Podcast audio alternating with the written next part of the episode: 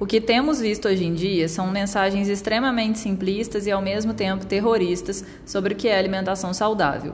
Os alimentos ou são vilões e fazem mal à saúde, ou são mocinhos e fazem milagres. E é exatamente isso que tem nos levado a uma relação de dúvida, medo e sofrimento com a comida, o que torna muito difícil saber se o que você tem levado com a comida é uma relação de restrição ou se você apenas está se impondo limites saudáveis. Por isso, no episódio de hoje, eu, Isabela Gomes, nutricionista especializada em comportamento alimentar, quero tentar deixar mais claro para vocês o que é restrição e o que é um cuidado saudável com a saúde. Vem comigo?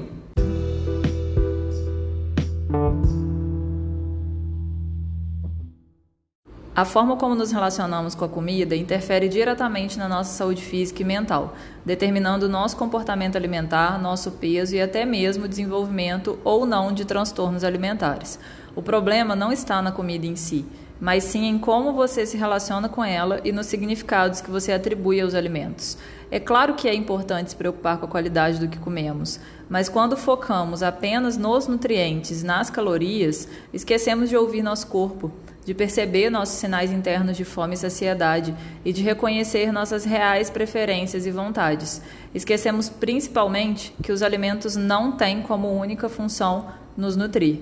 Quando você diz que não deve ou não pode comer determinado alimento, você intensifica seus sentimentos de privação e contribui para o aumento do seu desejo. A simples percepção de quebrar uma regra e comer um alimento proibido pode provocar excessos na alimentação. Toda vez que você proíbe, você deseja mais.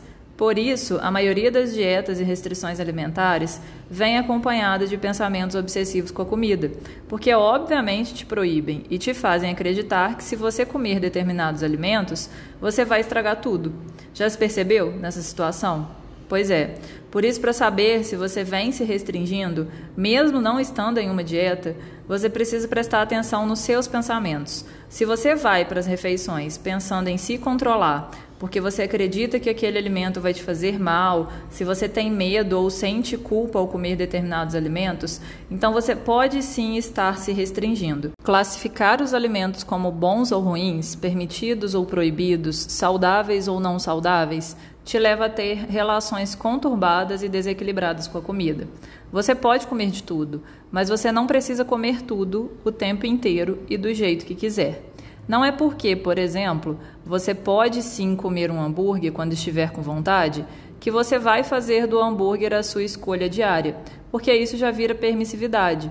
Mas também deixar de comer um hambúrguer por achar que não pode já é restrição. Uma coisa é você decidir não comer doce depois do almoço numa quinta-feira, por exemplo, porque você sabe que na sexta você terá uma festa de criança para ir e lá vai acabar comendo. Isso é se impor limites saudáveis. Outra coisa é deixar de comer o doce porque você acha que não deve, que é proibido, que vai te engordar ou estragar a sua saúde. Isso é restrição. Uma coisa é você decidir não beber numa sexta-feira porque sabe que vai ter um churrasco no sábado e vai acabar bebendo. Isso é se impor limites saudáveis. Outra coisa é você beber em toda e qualquer oportunidade, o que já vira permissividade, entende? Você pode comer o que tiver vontade, na hora que quiser e em quantidades que te satisfaçam. E está tudo bem. Você pode achar que isso diz respeito a comer sem nenhum critério, mas não é assim que funciona. Na verdade, ao se permitir comer de forma incondicional, a pessoa entende que não existem alimentos proibidos e, dessa forma, não se culpa por comer determinadas comidas. Isso é ter autonomia sobre uma questão tão básica que é se alimentar.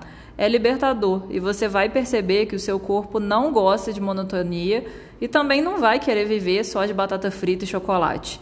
Ele te pede variedade e alimentos nutritivos. Você acha mesmo que consegue comer pizza no café da manhã, almoço e jantar por quanto tempo?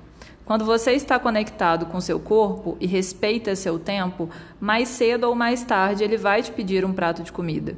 Comer bem é comer de tudo, comer com prazer, sem restrições, sem culpa e levando em consideração nossas vontades, preferências alimentares e os sinais de fome e saciedade. Quando uma maçã e uma fatia de bolo estão no mesmo patamar, é bem provável que sua escolha seja verdadeiramente baseada na vontade. Quando somos de fato livres das nossas escolhas alimentares, eliminamos a urgência de comer demais. Não existe porcaria, veneno, comida lixo e gordice. Troque a rigidez pela flexibilidade, a culpa e a privação pelo prazer e satisfação, o medo pela confiança e o pseudo controle da restrição pela real autonomia da sua própria alimentação. Aos poucos, os alimentos antes proibidos vão perdendo seu poder e você pode finalmente viver em um estado de harmonia com a comida, fazendo escolhas nutritivas e saborosas de acordo com seus desejos e as necessidades do seu corpo. A restrição estará sempre presente na sua rotina enquanto você cultivar a mentalidade de dieta aí dentro de você. Por isso, o recado de hoje é: permita-se, com consciência e atenção. O texto de hoje teve embasamento em um texto do Instituto de Alimentação Consciente e Intuitiva, tá? É isso. A gente se encontra semana que vem. Tchau, tchau.